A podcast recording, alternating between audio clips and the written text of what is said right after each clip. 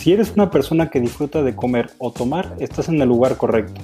En episodios cortos te presentamos conversaciones, historias, discusiones y curiosidades alrededor del mundo gastronómico y vitivinícola, que te harán siempre sacar un nuevo tema a la mesa y te ayudarán a disfrutar más de los placeres de la vida. Yo soy Fernando. Yo soy Eduardo. Somos amigos, socios, sommelier certificados y les damos la bienvenida al podcast de Vindan. Y bueno, hoy queremos platicar de un tema que en teoría debería ir acorde a la situación, pero hoy es un día lluvioso y como que no aplica tanto. Pero es el vino y el verano, esta relación, que se nos antoja, por qué se nos antoja. Y como sabemos, al final es un tema de gustos completamente, eso no es ni siquiera discutible. Pero sí hay, yo creo, eh, un cierto tipo de bebidas que por la ocasión, por el clima incluso, se antojan más, ¿no?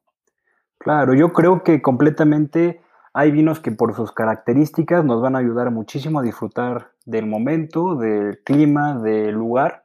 Y creo que empezar con el verano es, es un excelente punto, ¿no? Y en cuanto al verano nos referimos al calor, ¿no? ¿Qué vinos te invitan a, a ser abiertos en un día caluroso?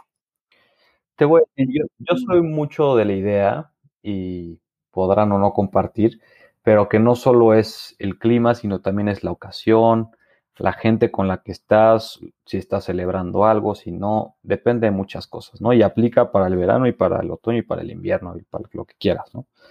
Pero específicamente el verano muchas veces lo relacionamos con vacaciones, a veces con playa, o al final un tema más relajado.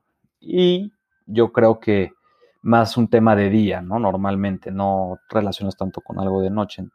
Al final yo pienso que es un tema de gustos, indiscutiblemente, y para mí esto es completamente personal. Normalmente el verano lo relaciono con un tema de calor, de vacación, incluso de playa, eh, de un momento estar relajado y siempre con un tema de que estás de día, ¿no? Y de día a mí se me antoja siempre un tema de burbuja, un tema de un vino blanco, rosado, depende si traes alimento o no, pero no tanto con un tinto, ¿no? Y obviamente a lo mejor si hablamos de una cena, de un platillo, pues ya cambia completamente el contexto de la situación, pero si tomamos como base el tema verano, por definición lo que la mayoría de nosotros podemos relacionarlo con, yo te diría que normalmente se nos antoja algo más refrescante, como lo puede ser un vino espumoso, blanco, rosado incluso, pero ¿tú, tú qué piensas? Estoy completamente de acuerdo contigo, aunque fuera de que sí es un tema de gustos, que por supuesto lo, e, lo es, habrá quien quiere echarse un vino toro en plena playa, como dices, es cuestión de gustos, pero creo que sí hay ciertas características que nos permiten disfrutar mucho más de un vino en el calor. Y en cuanto a características, me refiero a dos principalmente, que uno son las burbujas, los vinos espumosos, que son refrescantes, y la acidez que es un elemento que todos los vinos comparten, sin embargo, igualmente los espumosos son los que más tienen generalmente acidez, sí, seguido de los vinos blancos y luego los vinos rosados. Esto es una este, pues generalidad, ¿no? Claramente hay excepciones. ¿Y, qué pasa con esta acidez? Cuando un vino tiene muy buena acidez, nos ayuda a salivar, nos refresca eh, el paladar, está haciendo que queramos tomar un poco más. Y claramente es mucho más fácil eh, también, creo, refrescar un vino blanco, bajarle más la temperatura que un vino tinto, ¿no? Que normalmente haría que se escondan mucho sus propiedades. Entonces creo que, a pesar de que sí es un tema de gustos, creo que sí hay un camino que se puede seguir bajo las reglas de cada vino por las características que tiene, ¿no? Completamente. Y muchas veces, sobre todo yo creo que en México, porque en el mundo no es tan marcado, hay un cliché muy grande que el mejor blanco es el tinto y si no es tinto no me gusta el vino y demás, ¿no?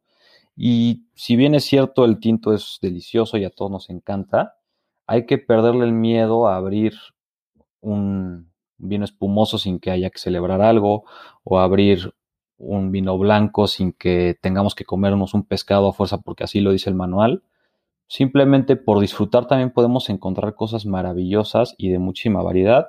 Y en México cada vez encontramos vinos blancos y espumosos de mejor calidad. y también encontramos de otros países ya de una excelente calidad y de un precio muy razonable, ¿no? Para lo que nos estamos tomando. Entonces yo creo que también hay que quitarnos este cliché de que el tinto es el único vino que se vale y, y muy conservador y abrirnos más incluso a los vinos del Nuevo Mundo, ¿no? Que están haciendo específicamente en estas ramas de rosados, blancos, espumosos, vinos de una calidad excelente y a un precio bastante, bastante bueno. Claro, creo que complementando un poquito tu idea, me gustaría también hacer un poquito esta reflexión con los vinos rosados. Creo que son los vinos que son, o al menos eso es mi, mi percepción, son vinos muy poco populares y son vinos de excelente calidad. De hecho, creo que son de los más versátiles y hay que perderle un poquito el miedo, ¿no? A comprar un rosado y, disfrutarlo sin necesidad de estar comiendo algo, no importa seas tú hombre, mujer, que creo que también a veces llega a caer en, en esta, en esta categoría que pues la gente eh, pues llega a pensar, ¿no? Que el vino rosado es un poquito más como para, para damas y pues claro que no.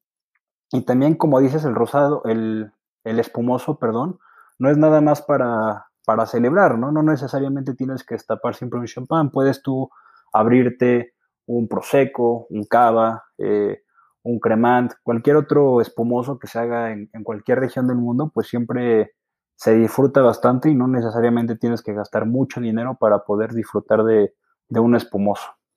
Desde luego, incluso hasta hay días que suplir la cerveza con un vino espumoso resulta bastante favorable para la ocasión. Y bueno, yo terminaría diciendo que como todo y como saben, al final el tema del vino se resume a disfrutarlo en el momento correcto y con las personas correctas. Si lo disfrutas siempre, la verdad es que de manera maravillosa. Entonces, pues los invitamos a que se destapen un o descorchen un, un espumoso, un rosado, lo que ustedes quieran, pero disfruten el, el verano con un buen vinito.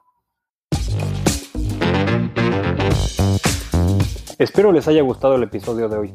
Si les gustó, no olviden compartirnos y dejarnos una buena calificación en todas las plataformas de streaming. No olviden seguirnos en nuestras redes y nos vemos en el próximo episodio.